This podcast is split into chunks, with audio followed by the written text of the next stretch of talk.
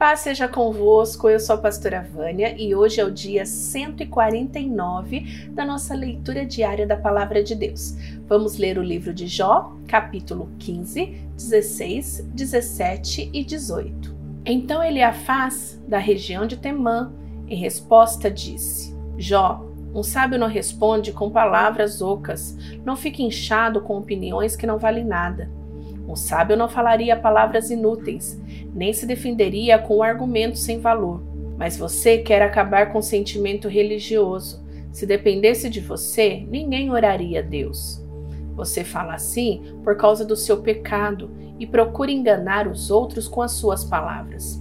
Eu não preciso acusá-lo, pois as suas próprias palavras o condenam. Você está pensando que é o primeiro ser humano que nasceu? Por acaso você veio ao mundo antes das montanhas? Será que você conhece os planos secretos de Deus? Será que só você é sábio? Será que você sabe o que nós não sabemos ou compreende as coisas melhor do que nós? O que sabemos, nós aprendemos com pessoas idosas que nasceram antes do seu pai. Por que você não quer aceitar o consolo que Deus lhe oferece? Em nome dele, nós falamos delicadamente com você. Por que você se deixa levar pelo seu coração? Por que esses olhares de ódio? Por que essa revolta? Essa ira contra Deus? Por que você se queixa assim?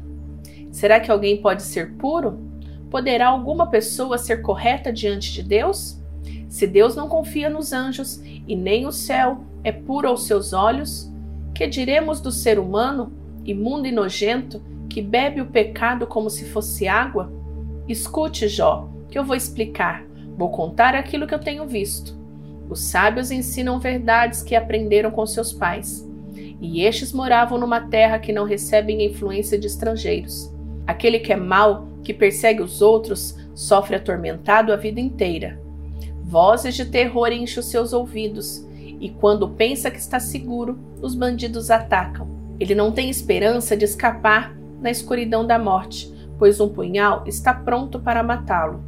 Os urubus estão esperando para devorar o seu corpo. Ele sabe que o dia da escuridão está perto.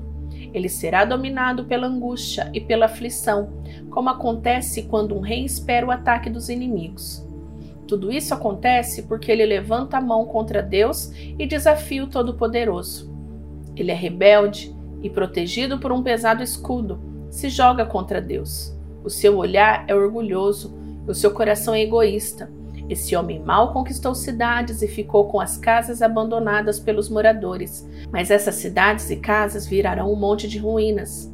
Ele não ficará rico por muito tempo e perderá tudo o que tem. Até a sua sombra vai desaparecer da terra. O homem mau não escapará da escuridão. Ele será como uma árvore cujos galhos foram queimados e cujas flores foram levadas pelo vento. Como não tem juízo e confia na mentira, a própria mentira será sua recompensa. Ele secará antes da hora, como um galho que seca e nunca mais fica verde. Ele será como uma parreira que perde as uvas ainda verdes, como uma oliveira que deixa cair as suas flores. Os maus não terão descendentes, e o fogo destruirá a casa dos desonestos. Eles planejam a maldade, fazem o que é errado e só pensam em enganar os outros. Então, em resposta, Jó disse: Já ouvi tudo isso antes. Em vez de me consolarem, vocês me atormentam. Será que essas palavras ocas não têm fim? Porque vocês não param de me provocar?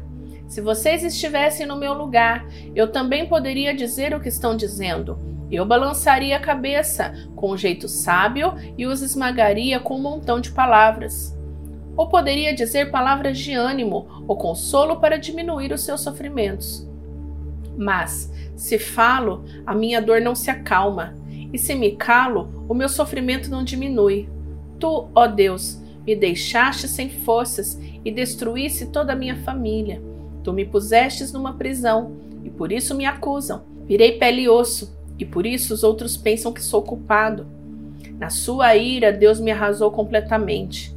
Ele olha para mim com ódio e, como uma fera, me persegue e ameaça. Todos me ameaçam, abre a boca para zombar de mim e me dão bofetadas para me humilhar. Deus me entregou a homens perversos, ele me fez cair nas mãos de gente má. Eu vivi em paz, mas ele me esmagou. Deus me pegou pela garganta e me quebrou. Ele fez de mim o seu alvo e de todos os lados disparou as suas flechas. Elas atravessaram os meus rins sem dó nem piedade, e também a minha bile escorreu pelo chão. Como um soldado, ele avançou contra mim e me arrebentou todo, com golpes e mais golpes. Em sinal de tristeza, vesti uma roupa feita de pano grosseiro e, humilhado, sentei-me no pó. Tenho chorado tanto que o meu rosto está queimando. Eu estou com olheiras fundas escuras. No entanto, nunca fui violento e as minhas orações sempre foram sinceras. Ó terra, não esconda as injustiças que fizeram contra mim. Não deixe que seja abafado o meu grito pedindo justiça. Eu sei que no céu tenho quem me defenda. O meu advogado lá está. Os meus amigos zombam de mim e eu me volto para Deus com lágrimas nos olhos. Assim como alguém defende o seu amigo, eu preciso de quem defenda o meu direito diante de Deus. Os meus anos de vida estão contados e eu vou pelo caminho que não tem retorno. Quase não posso respirar, a minha vida está se acabando. O que me espera agora é a sepultura. Estou cercado de zombadores e sou obrigado a aguentar os seus desaforos. Ó oh Deus, só tu podes garantir o meu livramento. Quem mais tenho eu para ser o meu fiador? Tu fechastes a mente desses zombadores, para que não entendesse as coisas. Não deixes que eles me derrotem. Como diz o ditado, passarão fome os filhos daquele que por dinheiro trai os seus amigos. As pessoas usam esse ditado contra mim e vêm cuspir na minha cara. Estou ficando cego de tanto sofrer e o meu corpo é apenas uma sombra. Ao verem isso, os homens direitos ficam horrorizados e me condenam como se eu fosse um ateu. E esses homens honestos e respeitáveis ficam firmes na sua opinião, cada vez mais convencidos de estarem certos. Mas, se voltassem aqui, eu não acharia entre eles nenhum que fosse sábio. A minha vida vai passando e os meus planos fracassaram e as esperanças do meu coração se foram. Os meus amigos dizem que a noite é dia. Apesar da escuridão, eles afirmam que a luz está perto. A minha casa será no mundo dos mortos, onde vou me deitar e dormir na escuridão. Direi que a sepultura é o meu pai e que os vermes são a minha mãe e as minhas irmãs. Se é assim, aonde está a minha esperança? Há alguém que possa ver esperança para mim? Será que ela vai descer aos quartos do mundo dos mortos para juntos descansarmos debaixo da terra? Então Bildade, da região de Sua, em resposta disse: Jó, por que você não para de falar? Cale-se, preste atenção, e então poderemos conversar. Por que você pensa que não temos juízo, que somos como animais? Com a sua raiva você só está se ferindo. Será que por estar zangado o mundo vai virar um deserto? Será que por sua causa as montanhas vão mudar de lugar? A vida do perverso se acabará como a luz que se apaga, como as chamas do fogo que se deixa queimar. As lamparinas da casa não brilhará mais, em vez de luz haverá escuridão. O perverso andava com passos firmes, mas agora está tropeçando. Os seus próprios planos o fazem cair. Ele pisa uma rede e os seus pés ficam presos. A armadilha o pega pelo calcanhar e o laço o aperta. A armadilha estava escondida no chão, no caminho por onde ele ia passar. Ameaças de todos os lados o deixam apavorado. Elas o perseguem a cada passo. Ele era rico, mas agora passa fome. A desgraça está pronta para cair em cima dele. Uma doença mortal se espalha pelo seu corpo e faz com que os seus braços e pernas apodreçam. Ele é arrancado da sua casa, onde vivia seguro, é arrastado até a presença do rei, isto é, a morte. Essa casa será desinfetada com enxofre e depois um estranho vai morar nela. O perverso é como uma árvore seca seca desde as raízes até os galhos mais altos. Ninguém lembrará mais dele, e o seu nome será esquecido na sua terra. Ele será expulso do mundo dos vivos, e da luz será jogado na escuridão.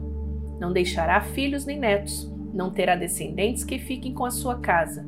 Em toda parte, os que ouvirem falar do seu fim tremerão de medo e pavor.